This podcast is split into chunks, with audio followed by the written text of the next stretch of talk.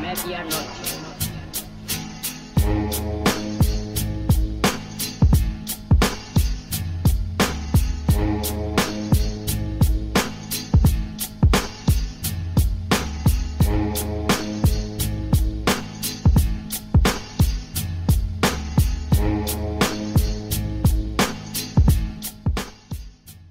Bonjour ou bonsoir à tous en fonction du pays et de l'heure auquel vous nous écoutez. Bienvenue pour ce nouvel épisode de Bola Latina, le podcast 100% football latino de la rédaction de Lucarne Opposé. Avant de nous lancer, comme d'habitude, je vous encourage à nous suivre sur les différents réseaux sociaux, Twitter, Facebook, Instagram, Discord aussi, à venir y interagir avec nous, c'est peut-être le plus important. Je vous encourage également à vous rendre régulièrement sur notre site lucarne-opposé.fr pour y lire les dernières actualités de la planète Hello et aussi vous cultiver entre deux N'hésitez pas non plus à vous abonner aux différentes plateformes sur lesquelles vous êtes en train d'écouter ce podcast et notamment notre chaîne YouTube sur laquelle ça peut être pas mal de venir laisser euh, pouce bleu, commentaires, etc., etc. Il paraît que ça aide au référencement ou à monter, à la visibilité, appelez ça comme vous voulez, j'y connais rien. Bref, si vous voulez nous soutenir plus concrètement, sachez que le 15e numéro du magazine de Lucarne Opposé vient tout juste de sortir, c'est tout chaud au moment où, euh, où l'on enregistre ce podcast. Il y est question notamment d'un dossier qui s'intéresse à ceux qui détiennent oui, détiennent le football, euh, pas en otage, hein, quoique, parfois on peut se poser la question. Et il y a également, vous y trouverez également une très très riche rétro euh, sur 1970 où il va être question notamment du pays dont on va parler aujourd'hui dans ce podcast et aussi vos rubriques habituelles. Sachez aussi que nous avons une librairie qui va vous permettre de découvrir des ouvrages de notre propre maison d'édition, la biographie de Garincha, sortie en décembre dernier, toujours disponible hein, évidemment, mais aussi la version française des 11 Caminos al Gol, le livre référence pour comprendre Marcelo Bielsa, dont les précommandes sont toujours possibles et qui va sortir d'ici un mois moment où nous enregistrons, c'est-à-dire fin juin, début juillet. Tous les liens pour vous procurer les magazines, les livres, nous suivre, etc., etc., sont évidemment dans la description. Place donc au neuvième épisode de la saison 4 de Bola Latina. Je le disais, on va aller dans un pays qui est concerné par la Coupe du Monde 1970 puisque nous allons aller en Uruguay et donc première conséquence de tout cela. Celui qui va m'accompagner, maté à la main, sera donc Jérôme Le Signe. Salut Jérôme, comment vas-tu? Salut Nicolas, bah, écoute, je vais bien, je vais bien. Et, en effet, pour parler à nouveau un petit peu du, pays du football.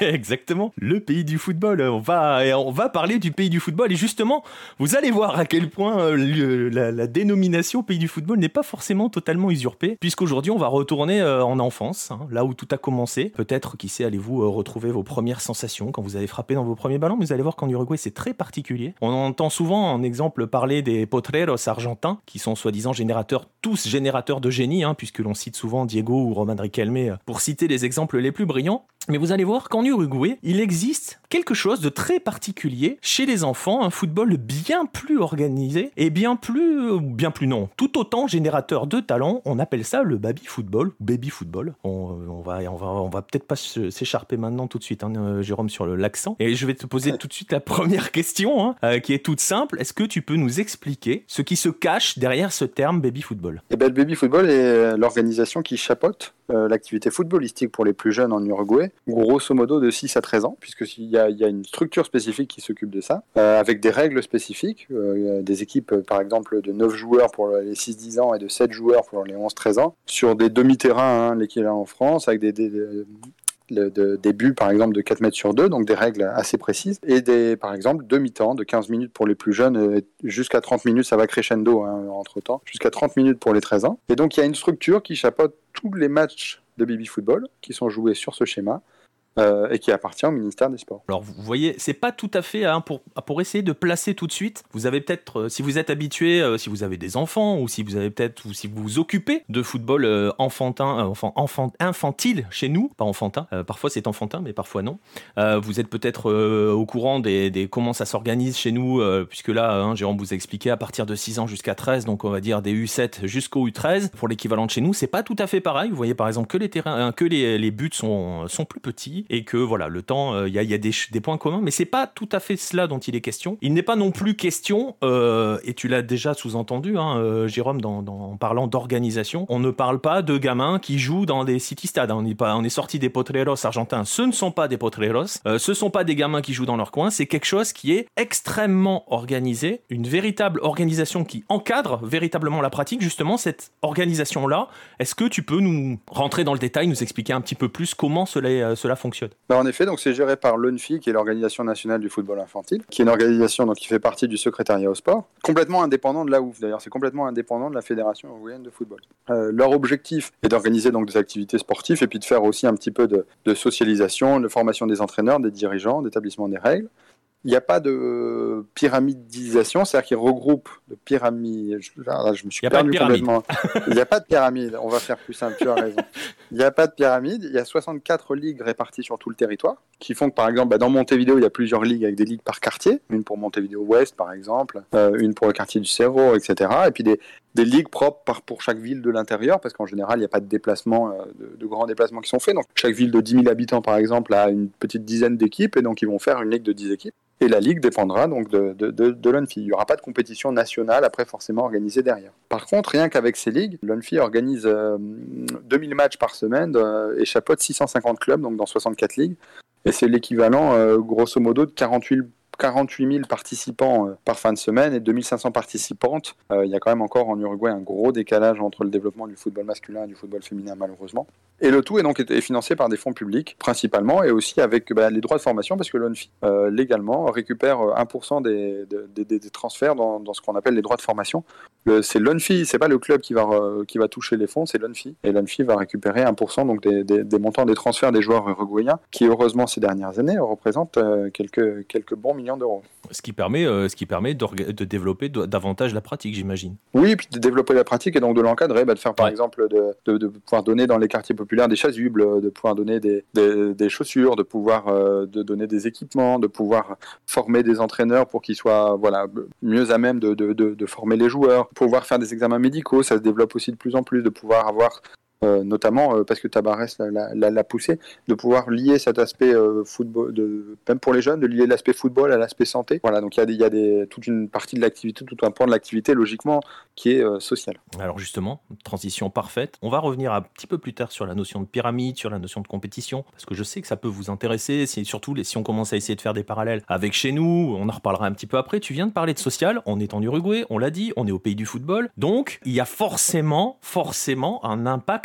de cette pratique, de ce football-là, de ce baby-football, sur euh, la société uruguayenne. Oui, bah, qui est que tous les jeunes euh, en Uruguay, ou presque, participent au baby-football. Les statistiques sont assez ahurissantes en termes de pourcentage. 85% des garçons entre 6 et 13 ans ont participé au moins une année à une équipe de baby-football. Donc c'est l'immense majorité. Il euh, n'y a pas d'autres comparaisons possibles avec d'autres sports, évidemment, quand on est avec un tel degré d'adhésion au football chez les jeunes garçons uruguayens. Tabarès a dit d'ailleurs qu'il n'imaginait pas le football uruguayen, ce qu'il aurait pu devenir sans le baby-football. C'est vraiment un élément fondateur qui fait qu'on voit, c'est un élément qui choque quand on voit à Montevideo, hein, j'espère que vous irez un jour évidemment, mais quand vous prenez la voiture le samedi dans Montevideo, euh, vous voyez partout des voitures garées en double fil le long de, de, de, des stades, parce que souvent ça joue sur des demi-terrains des stades, et avec les parents qui supportent leurs enfants, quel que soit le quartier. C'est-à-dire que non, donc non seulement tous les enfants participent, beaucoup des parents y vont pour assister au match des enfants, et cela vraiment transversal dans toute la société, avec des ligues dans les quartiers euh, bourgeois, dans les quartiers, les beaux quartiers de Montevideo, vous allez à Carrasco, euh, à côté du golf, bah quand même dans ces meilleures écoles privées, parce que tout, il y a de l'enseignement beaucoup privé évidemment pour les, les, classes aisées, ils vont avoir les meilleures écoles de la, de, possibles, avec euh, pas les meilleures écoles en termes de résultats, mais avec par exemple le kit complet qui fera le maillot, le short, les chaussettes qui vont bien, euh, le terrain en parfait état avec une pelouse mieux que les terrains professionnels. Donc ça c'est les classes aisées. Et vous allez 10 km plus loin, vous allez dans les quartiers un petit peu plus populaires, le long de la côte ou ou dans les quartiers de Cerro, justement, que je mentionnais tout à l'heure, Là, vous allez voir, les, voitures seront moins, de moins, des modèles moins récents garés le, long des stades.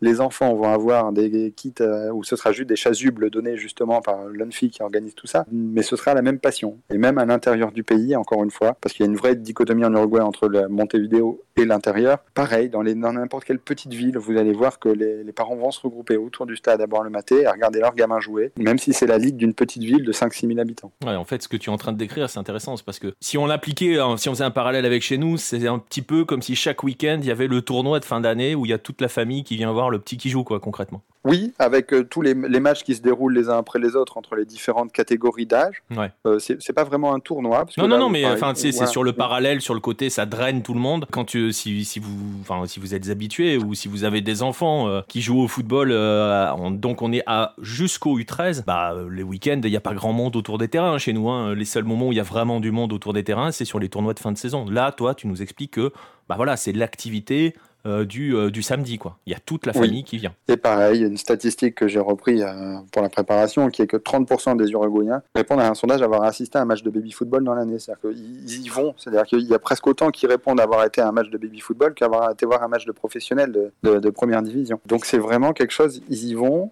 ils supportent, des fois avec les excès qu'on peut connaître aussi en France. Hein, c'est exactement les mêmes excès parfois sur la participation des parents. Ou, d'ailleurs, l'ONFI fait beaucoup de campagnes de communication en disant laissez votre gamin jouer, laissez-le prendre du plaisir, n'insultez pas les arbitres s'il vous plaît.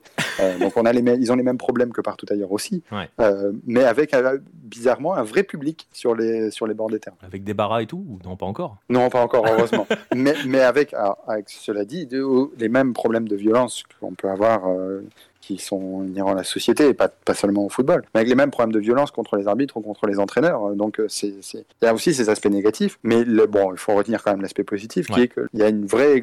C'est vraiment un phénomène global. Eh mais, mais, mais, tu le dis, hein, euh, on va y arriver justement là-dessus, parce que c'est aussi euh, les aspects débordement, les aspects violence, pour en avoir discuté avec certaines personnes, notamment au niveau de la Fédération française de foot, parce que chez nous, en France, c'est la Fédération française de foot via les districts, via les ligues locales et les districts qui gèrent le football infantile tu l'expliquais bien, l'ONFI, ça n'a rien à voir avec la fédération uruguayenne. C'est quelque chose d'indépendant. J'espère que vous l'avez bien compris. Donc, on va... c'est pas tout à fait la même chose. Oui, euh, avec, euh, ah, si je peux me permettre, une structure du football qui est vraiment complètement différente parce que pour le coup, la fédération uruguayenne de football, c'est que 3000 licenciés de mémoire, ce qui est ridiculement bas. Il y a d'autres structures du football, euh, pour le, que ce soit pour les étudiants, du football de l'intérieur. Donc, pour le coup, là, je, vois, je, comprends ce que tu veux dire, mais la hmm. comparaison est vraiment, est, vraiment au-delà de, au de ça. C'est-à-dire que les structures sont vraiment complètement différentes entre ce qu'on a en, en, en France. Et en Uruguay, grosso modo, la OUF, c'est les clients de la LFP en France. C'est plus la Ligue. Voilà, c'est pour, pour, donner une idée, euh, parce que c'est euh, jusqu'à très longtemps et encore aujourd'hui, c'est quand même les clubs qui votent euh, au sein de la OUF. Il y a eu des changements justement parce que la FIFA l'a demandé, parce que les, les, les joueurs l'ont demandé, parce que tout le monde le demandait plus ou moins. Mais ça reste encore aujourd'hui. La OUF reste les clubs. pour schématiser. Donc la Ligue. Pour, voilà. Ouais, ouais, non, non, mais c'est important. Mais c'est pour ça que c'est aussi important de. Je, je, fais pas de parallèle, mais j'essaie, tu vois, de, de montrer que euh, voilà, c'est très difficile de, d'établir de, vraies comparaisons entre les deux. D'ailleurs, si vous voulez en savoir un petit peu plus sur, euh, je sais pas si on peut les appeler ces autres footballs, mais surtout ces autres structures hein, qui, euh, qui existent en Uruguay, tu as un papier sur le site sur, sur, sur l'OFI, hein, sur le foot de l'intérieur. Il y a le magazine dans lequel tu parles du football universitaire en Uruguay. c'est le 12, si j'ai bonne mémoire. oui, c'est le 12, le football universitaire. Et donc voilà, je vous invite, si vous voulez en savoir un petit peu plus sur d'autres organisations du football uruguayen qui est donc, vous l'avez compris, bien différent. Mais là où je voulais en revenir sur le parallèle, c'est-à-dire que chez nous, la Fédération française de foot, par exemple, sur ces catégories d'âge, sur ces jeunes-là, a complètement arrêté l'aspect compétitif des, en grande partie à cause des débordements qu'il y avait au bord des terrains et de la gestion des parents ou des entourages. Mais en Uruguay, tu l'as expliqué, il y a quand même des débordements, mais il y a aussi quelque chose qui est que le baby football, euh, c'est pas du foot loisir comme on l'appelle chez nous. C'est-à-dire que chez nous, jusqu'au U13, on dit que c'est du foot loisir. Euh, là, c'est pas vraiment le cas. Il y a une vraie culture de la compétition qui s'y développe, une culture qui est symbolisée par une anecdote notamment d'Edinson Cavani, hein, Jérôme. Oui, je vais y revenir, mais oui, clairement, euh, l'objectif des gamins est de gagner le championnat, de faire la, la, la Vuelta Olímpica, c'est-à-dire de gagner, de, de, de, de, crier lors d'aller campion, de, voilà, d'être super content, de, de, faire tourner les maillots et de soulever une coupe. C'est-à-dire qu'ils ont quand même une coupe à la fin. C'est pour montrer à quel point c'est compétitif. Au-delà de l'aspect compétitif formel, c'est-à-dire de, l'idée de gagner le championnat de la Ligue, c'est aussi pour eux vraiment, l'objectif est vraiment de gagner, de marquer des buts euh, c'est impressionnant chez les 6-7 ans. Il n'y a, pas de, a pas de poste, ils courent tous vers le ballon comme des fous pour essayer de l'arracher et d'aller marquer un but. Et, en effet, il y a cette anecdote de Cavani d'un texte qu'il faudra que je traduise complètement un jour, mais qui, qui était, qui avait, avait écrit juste avant le mondial en Russie, qui, s'appelait Le but de la glace, et que je vais traduire un petit extrait et que je vous redonne euh, maintenant.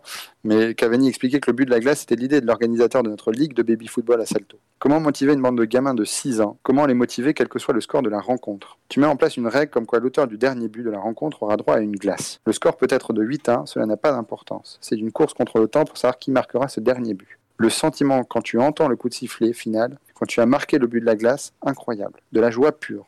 Ce sera chocolat, ce sera celle en forme de Mickey Mouse. Pour une journée, tu es le roi. Tu n'as pas encore une douche à l'eau chaude, tu n'as pas un copec en poche, tu n'as pas encore des cheveux cool, comme il les a aujourd'hui. Mais tu as quelque chose d'autre, quelque chose qui n'a pas de prix, tu as la liberté. Et, c'est là qu'on voit qu'au-delà de la compétition pour gagner la coupe, il y avait aussi cette, idée d'être le meilleur et de marquer des buts. Et il y a une partie de l'instinct de compétition et de l'instinct de buteur qu'on peut voir chez Cavani et Suarez, parce que Suarez en parle, alors peut-être moins bien ou moins poétiquement que Cavani, parce que Cavani aime bien toujours donner de l'emphase à tout ce qu'il dit. Mais Suarez l'explique un peu pareil dans sa biographie. Ça a été super important pour eux, pour l'idée de tout donner, de marquer le but jusqu'à la fin, de ne jamais croire que le match est terminé, que même quand on perd 4-0, ben on peut encore marquer un but, deux buts, et puis, et toujours y croire, et toujours être compétitif. Et c'est vrai que ça, il y a une idée, il y a une racine dans tout cela qu'on retrouve dans le baby football et, c'est intéressant hein, parce que parce que cette notion de, compétition, on, le rappelle, je sais pas si on l'a précisé, euh, on va quand même le rappeler. C'est pas c'est pas des pas des plateaux comme vous connaissez en France. C'est-à-dire que je sais que par exemple quand on, on parle des, des U9 ou, des U11, il y a des plateaux. Euh, c'est pas des petits tournois tous les week-ends. Hein. Non non, il y a un championnat. C'est un championnat qui se joue sur une saison. Hein. On, est bien d'accord, Jérôme. C'est un vrai championnat. C'est un vrai championnat avec euh, des matchs très sérieux organisés tous les samedis, donc en général le samedi matin plutôt et tout à fait, je pas dire comme des professionnels, parce qu'il y, a moins de matchs, il y a plus, il y a d'autres journées d'entraînement. Il peut y avoir aussi d'autres petits tournois qui peuvent être adjoints, euh, mais c'est principalement ça. Oui, c'est un championnat euh,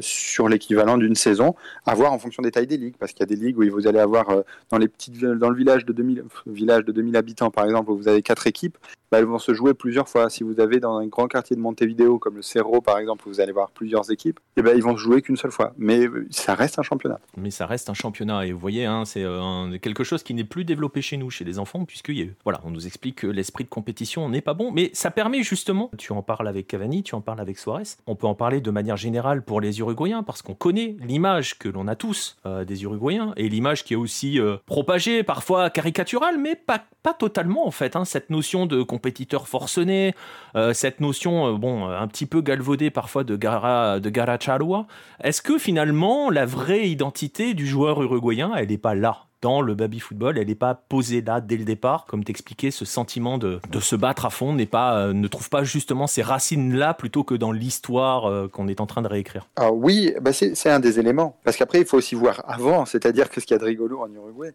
c'est que même avant, dès l'âge de 3-4 ans, les gamins, on leur offre tous une balle de football et ils jouent tous. Le fait qu'ils soient 85% à s'inscrire à une équipe de baby football montre à quel point le, le, football est complètement intégré dans la société comme euh, une activité normale, comme n'importe quelle autre. Donc il y a, il y a d'abord la passion du football, avant tout, entre guillemets. Hmm.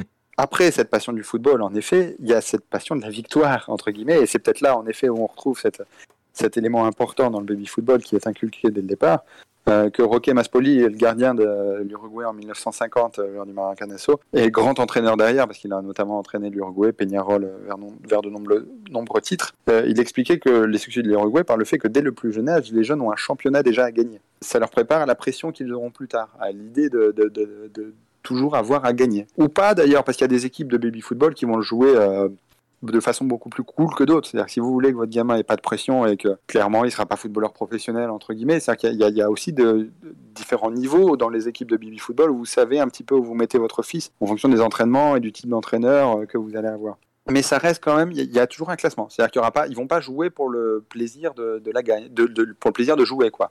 Il y, aura, il y aura pas cette notion de loisir. C'est ça. on fait pas, on fait pas des petits, on fait, on fait pas des petits plateaux gentils euh, où on fait des matchs juste parce qu'on fait un petit peu des oppositions, on va faire un petit peu de conduite de balle et puis, euh, et puis on rentre à la maison, on est content, on a, on a mouillé. Et tout le monde, voilà, et tout le monde repartira pas avec une médaille. Il y a une coupe à la fin, c'est l'équipe qui la gagne. Il n'y a pas de médaille en chocolat. Euh, il y a peut-être un but de la glace, mais il n'y a pas de médaille en chocolat. Non, mais ce qui est intéressant, c'est tu vois toutes les couches de compétitivité qu'on essaye de, stimuler. Le but de la glace, c'est ajouter de la compétition au sein de la compétition.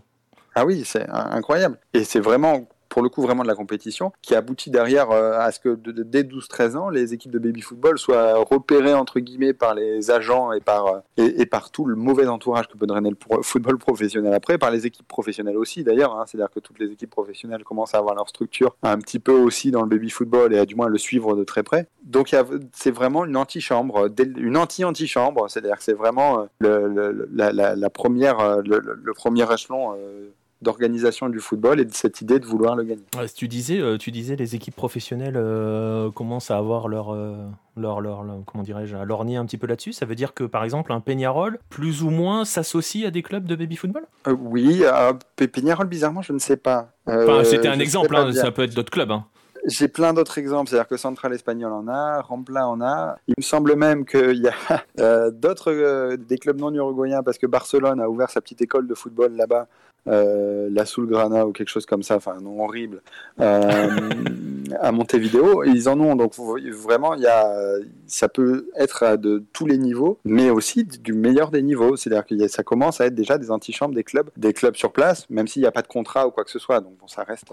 Ouais, mais on sait, on sait ce que ça peut drainer derrière quand tu, si on remonte au principe de l'organisation du baby football euh, en expliquant euh, avec le, rôle de l'ONFI, euh, le rattaché au ministère, avec le rôle social et tout, il y a le danger que ça s'en éloigne quand même. Ah, clairement, mais c'est plus le, vrai danger en fait est plus sur les représentants qui viennent souvent, ce qu'on appelle les représentants, qui, qui est un hispanisme, c'est les représentants, c'est des, joueurs, des, des, agents, grosso modo, qui vont venir voir les joueurs à 13 ans en disant à la famille, vous signez un contrat avec moi, je possède grosso modo les droits de votre joueur, je vais l'amener dans un club professionnel, je vais le placer, je vais le faire progresser, et c'est moi qui prendrai un peu les sous par la suite. C'est-à-dire qu'aujourd'hui, je vous donne un petit peu de sous, et je, je prendrai évidemment euh, en x10 ou x100 c'est l'objectif hein, de, de, ce métier-là. Et c'est plus ça qui pose problème, parce que pour le coup, là, il y a, le, vrai problème est d'apporter de l'argent. C'est-à-dire qu'à la limite, qu'il y ait des clubs professionnels qui s'y mettent dedans, ou même euh, Barcelone qui veut faire euh, son, son, petit truc à la noix euh, en faisant une école de football sur place, alors qu'il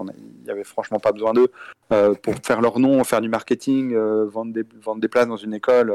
c'est payant, évidemment. Hein. C'est-à-dire que s'ils le font, c'est pour le business. Bon, qu'ils le fassent, à la limite, s'ils trouvent des gens assez, assez bêtes pour aller payer le fait que leur gamin joue avec un maillot de Barcelone à 8 ans, mais, mais, très bien qu'ils le fassent. Le problème est plus sur euh, les représentants, où, ça, ça, ils vont dans n'importe quel club, ils vont chercher n'importe quel joueur, et évidemment parmi les plus pauvres, parce que c'est ceux-là qui bah ont le plus de chances de signer. Et c'est cet aspect-là qui peut être le plus dérangeant, même si c'est la, la, structure uruguayenne du football qui est faite comme ça. Et, beaucoup expliquent que c'est quand même bien qu'il y ait aussi ça, d'ailleurs pour les joueurs les plus pauvres, pour les amener dans les, dans les grands clubs après. Donc voilà, c'est tout un débat après sur l'argent dans le football. Bah oui, oui, puis de toute façon, euh, de toute façon, Lonefi a pas franchement, euh, peut pas franchement trop lutter là-dessus, quoi. Ah non, bah ils ont aucun moyen. Eux, eux ce qu'ils ont un rôle, ah, ils font très bien leur rôle éducatif. C'est déjà très bien de faire ça, d'apporter les aspects santé, d'apporter les aspects euh, sur la formation des entraîneurs, sur les, voilà, sur l'éducation, sur essayer d'apporter d'autres, voilà, ces éléments-là. C'est ce que c'est le rôle de l'État, et c'est pour ça que c'est très bien que l'État s'en occupe, mmh. d'ailleurs.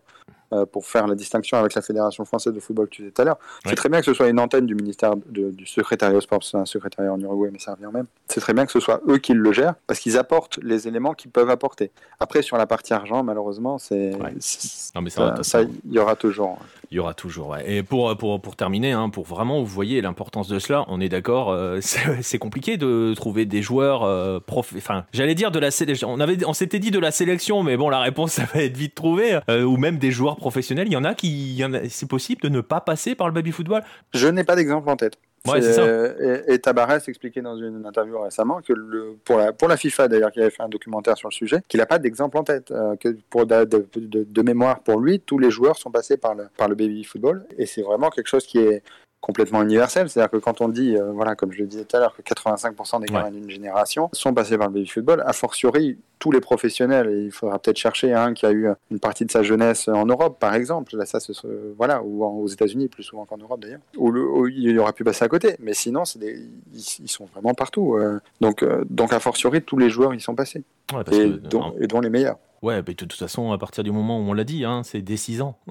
donc, euh, oui. Euh, donc euh, voilà, il faut bien. Je pense que voilà, on va, on va terminer, on va terminer là-dessus. Il faut bien insister sur cela. C'est du football organisé, compétitif, dès l'âge de 6 ans. Il faut vraiment, faut vraiment bien insister si vous voulez faire des parallèles avec ce qui se passe chez nous, où ça n'existe pas. Hein. On n'a pas de football de compétition pour les enfants de 6 ans en France. C'est vraiment une, une spécificité presque uruguayenne. Hein. Puis c'est vraiment magnifique. Au-delà de la compétition, parce qu'il y a la partie coupe, etc. Après, c'est aussi, je, pense que comme c'est vraiment, enfin, c'est vraiment très développé, il y, a aussi, il y a aussi les parents savent dans quelle équipe ils peuvent mettre leur gamin pour qu'ils soient plus tranquilles. Voilà, il y, a, des entraîneurs qui sont très contents que leur équipe de baby football soit invaincue depuis trois ans. Bon, voilà, vous savez entre guillemets dans quoi vous mettez votre gamin quand vous le mettez, quand vous le signez au club. Mais au-delà de ça, c'est-à-dire bon, il y a la partie pour la coupe, etc. Mais c'est vraiment magnifique de voir les, les, les, les matchs des gamins de 6-7 ans. En Uruguay, en général, à cet âge-là, ils essayent de pas déterminer de poste sur le terrain. Donc vous voyez vraiment neuf mioches euh, haut comme trois pommes avec leur, le maillot de leur équipe. Trop grand. Courir, voilà, trop grand en général, parce que bah, à cet âge-là, ça grandit bah tellement vite. Hein. Autant prendre celui de deux ans plus tard. non, mais c'est partout pareil. Hein. Les chasubles, euh, les chasubles, ils débordent. Hein. Et, et, qui courent n'importe comment avec euh, la, voilà, le pied en avant en faisant des tacles, etc. C'est magnifique. Et, et, ils apprennent, bon, et bon, il n'y a, pas, a pas non plus de, trop de violence. C'est fait bon enfant dans la, entre guillemets, dans la majorité des cas. C'est vraiment magnifique. Et c'est comme ça après qu'ils apprennent leur force faiblesse. Les buteurs, ceux qui ont un instinct et, ceux qui finiront latéral droit. ouais, non, mais en fait, finalement, tu bah, le, fait est aussi qu'à partir du moment où tu as un. Parce que tu... c'est désordonné, c'est normal. À cet âge-là, c'est normal. On va pas non plus euh, parler de culture tactique euh, surpuissante à cet âge-là, mais mine de rien. ça crée des mêlées, hein. Ça crée des mêlées à cet âge-là. Ouais, voilà. Mais, mais mine de rien, tu commences tout de suite, à partir du moment où il commence à y avoir euh, la notion d'un résultat qui va s'installer, et tu le vois même chez des enfants partout, en fait, c'est universel. Si tu commences à leur dire, voilà, vous faites un match, il, doit y enfin, compétitif, même s'il y a des mêlées, il y a quand même des gamins qui vont prendre naturellement des positions hein, directement. Mm. Donc tu commences déjà à cultiver un petit peu ce sens de, tu vois, chez le gamin de se dire bon bah écoute moi je suis pas vraiment un buteur, j'y arrive pas quoi, j'aimerais bien mais donc je vais le mettre derrière, tu vois. Donc euh, donc voilà, c'est assez intéressant là-dessus. Puis écoute, on va inviter, on va inviter nos auditeurs à, aller faire un tour à Montevideo. On n'a pas trop le choix. Il, il, reste plus que ça. Ah, il faut qu'on fasse un Planète Hello avant là-dessus. Bah, voilà, c'est ça. Surtout que c'était mon idée à la base et qu'on a toujours pas fait Montevideo. Non, c'est vrai. Bah, donc, écoute, euh, voilà, le rendez-vous est pris. On va se préparer, puis on va préparer un Planète Hello Montevideo et on prendra le de bien vous, euh, vous donner les, de vous donner un programme, tout simplement, de vous donner un programme de ce qu'il faut faire à, à, Montevideo quand vous voulez vivre le football. Et forcément, ça passera par le baby football et vous aurez eu quelques clés grâce à ce podcast. C'est pas trop mal. On n'est pas trop mal finalement. On s'en sort bien, non? Oui, tout à fait. Bon, bah voilà. Bah écoute, merci beaucoup, Jérôme. Eh ben, de rien, c'est moi. Et puis, euh, et puis bah écoutez, merci à vous. On va en rester là pour ce podcast. Euh, on va, je rappelle, vous inviter à nous suivre hein, sur les différents réseaux sociaux, à vous abonner à nos plateformes, à venir sur le site, à venir interagir avec nous partout où vous voulez. On va donc, je le disais, vous laisser là. On va quitter Montevideo et on va quitter les enfants euh, et le baby football. On va revenir à, nos activités à nous et on va vous dire à très très bientôt pour de nouveaux rendez-vous Bola Latina et d'autres podcasts, bien évidemment. À bientôt, les amis.